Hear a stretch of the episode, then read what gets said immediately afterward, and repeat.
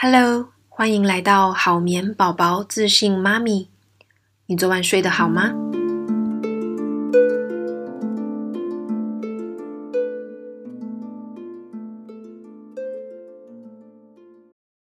？Hello，大家最近还好吗？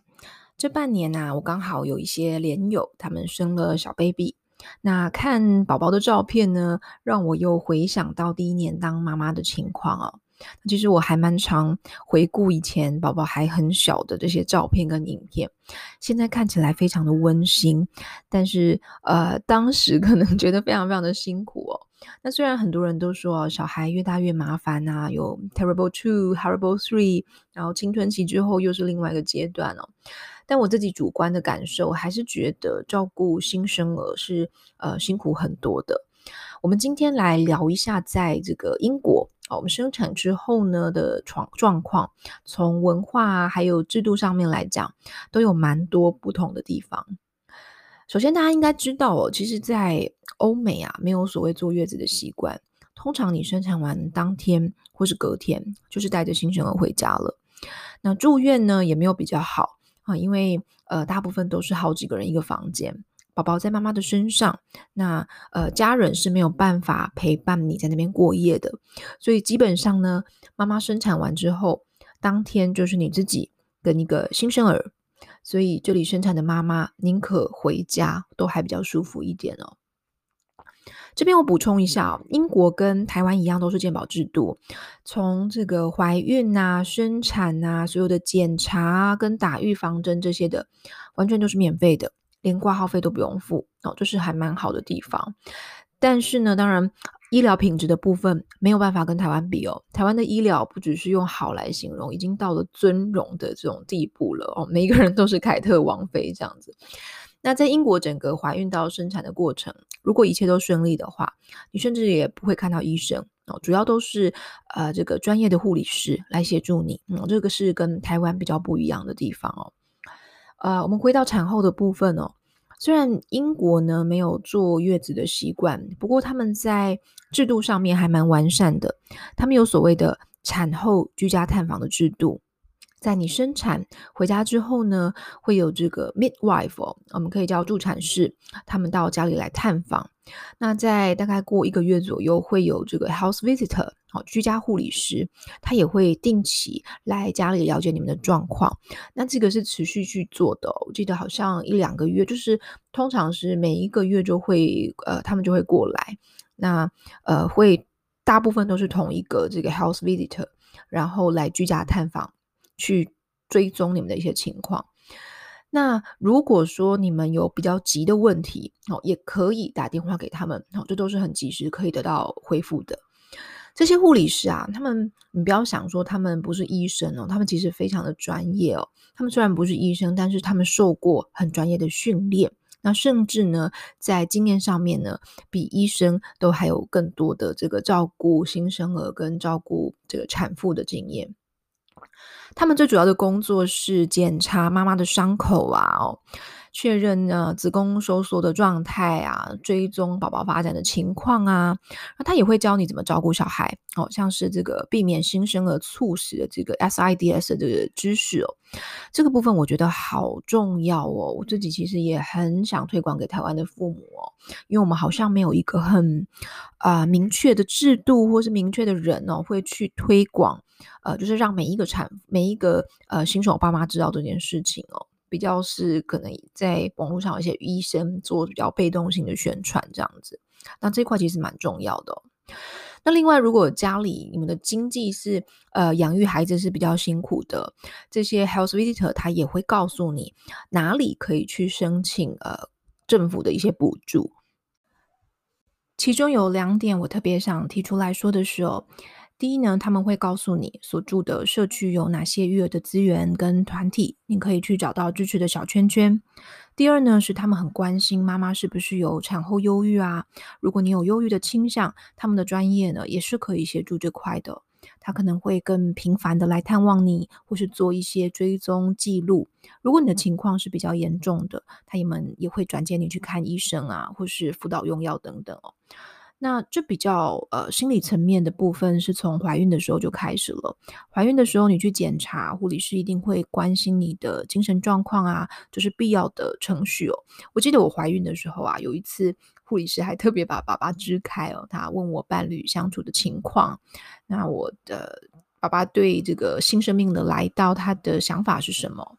那其实我觉得他当时想要问我的是，呃，在。伴侣的彼此的关系如何？还有呃，甚至说有没有被家暴这些啊？他要做这样子的关心哦。那这边他们很鼓励有、生完小孩啊，你要带宝宝出去散步啊，不能都关在家里哦。跟我们坐月子不能出门的文化非常的不同。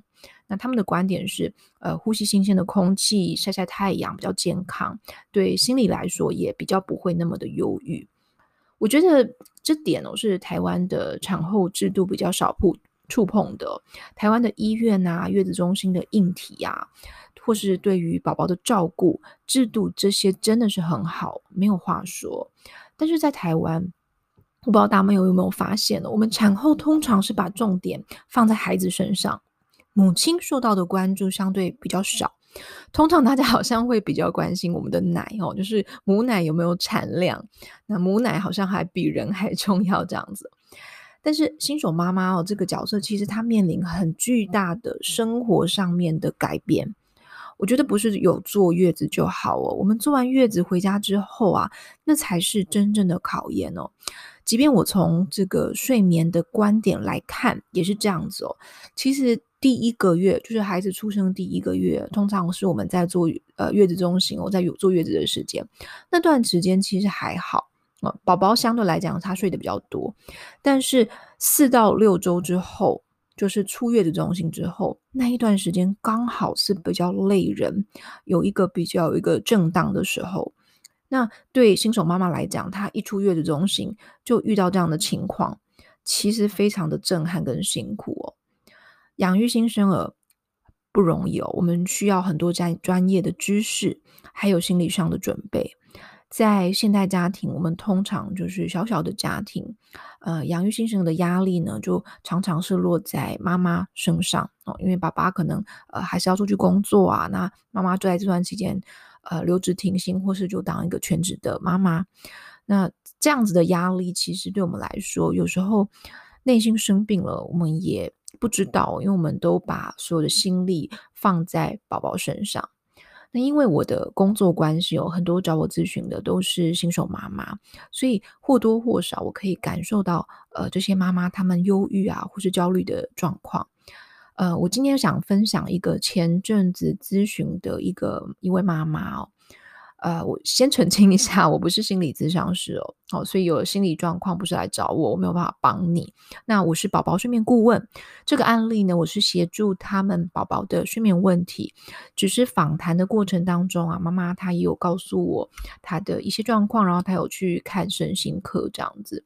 那宝宝的睡眠问题对这位妈妈来说，又让她处在更忧郁的情况。我们整个咨询过程还算顺利哦。那最后他写了一篇回馈来描述他整个心路历程。那我看了很感动哦，所以征求他的同意，匿名分享出来。以下呢是截取他文字部分的回馈。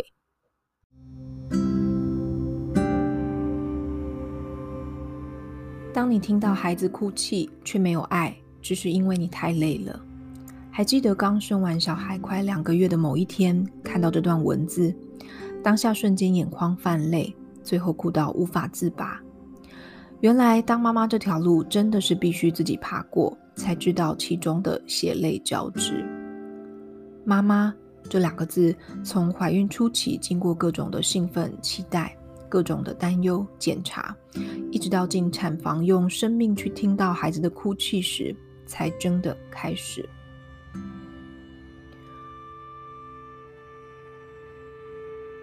第一次听到高需求宝宝这个名词，心里想着不会这么刚好被我遇到的，而墨菲定律就是存在这世界上。出月子中心之后，我才知道什么是真正的人间炼狱。宝宝无时无刻都在哭，除了喝奶以外，睡觉也是三十分钟到两个小时就醒过来。这时候我才突然意识到，原来我的宝宝真的不是像别人家一样吃饱睡，睡饱吃。看过宝宝的人都被他吓到，因为完全找不到理由的哭泣。而老公也因为上班时间的关系，除了休假，几乎没有办法帮助我。二十四小时的轰炸，让我在一个礼拜内就有好几次的负面想法。我搞不懂为什么我要生小孩，我搞不懂为什么别人的宝宝不会哭，我搞不懂为什么我没有后援要这么的辛苦，我搞不懂我这样子的生活究竟是为了什么。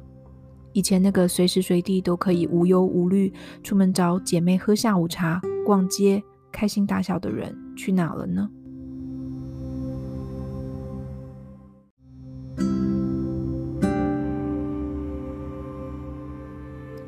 有好几次，我看着用尽全力在哭泣的宝宝，心中完全没有想抱他、哄他的想法。我就想着，就给你哭吧，我也跟着你哭好了。那阵子，老公回家都必须先安抚哭泣的宝宝，让我在房间歇斯底里的哭一场后，再来安慰我。到了后期，我发现我开始讲话带刺，听老公说什么都觉得好厌恶。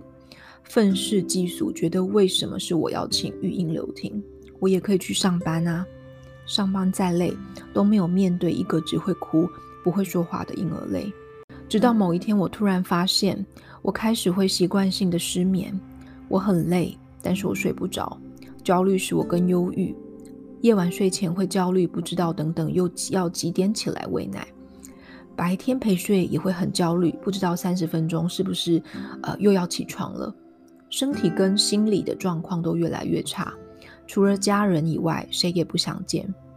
一直到听了家人的建议，去看了身心科，一进到诊间，医生问我最近怎么了呢？我开始痛哭，仿佛要把所有的痛苦都宣泄出来，我才甘心。一直到问诊完结束，我都还不停的在啜泣，顿时我才明白，我的心真的生病了。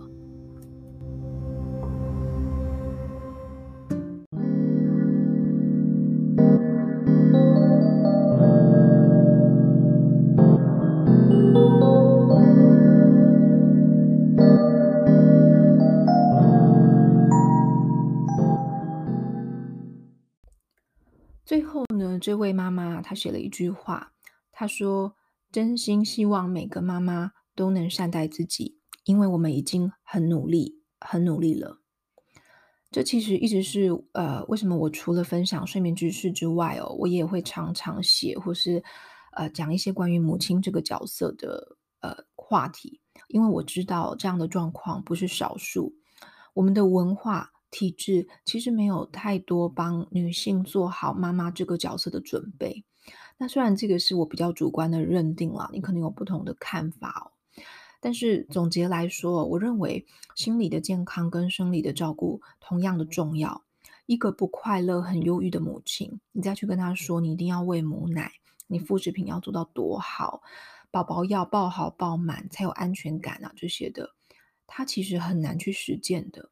因为妈妈自己都很痛苦，她都没有安全感了，她的内心是不稳定、很匮乏的时候，你要怎么去给你本来就没有的东西呢？这样来说是不是有一点残忍？所以哦，如果你周遭的朋友、你的伴侣正在经历这样的过程，请你好好的协助陪伴他，呃，不要跟他说忍忍就过去了，或是说呃，当妈妈就是要这样子嘛，然后请他要就是多忍耐哦。啊、我觉得最好的方式就是你要分担宝宝的照顾，无论是请保姆，或者是你实质的这个帮忙，让妈妈他们有机会喘息，有时间去面对疗愈自己的心灵，甚至去看心理医生，都是很好的。其实这个时代，我看心理医生真的没有什么，我们每年都做健康检查了，心理健康也是需要检查跟照顾的啊。大家要突破这种旧有的观念跟思维。把自己照顾好，这个非常非常的重要。在社会上，其实有很多的问题哦，都是源自于我们自己没有处理好。那越滚越大，最后就变成一个比较难收拾或是难处理的这个状况，或是一个呃很紧绷的关系，甚至也有可能会造成社会的问题。所以这个是呃，我觉得呃，在妈妈的这个角色里面。我们的社会，或者是说我们自己，要去多关注，也要去多帮忙的部分。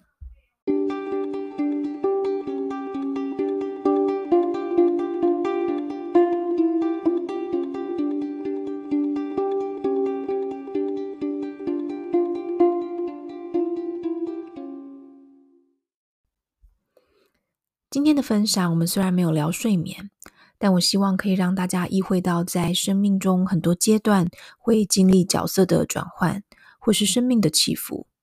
这些过程可能会影响我们的情绪。情绪它像云朵一样，它会来来去去。但是，即便我们正处于乌云笼罩当中，也不要忘记，乌云的后方是一大片的蓝天。那片乌云终究会离开。而背后的蓝天，才是真正的我们。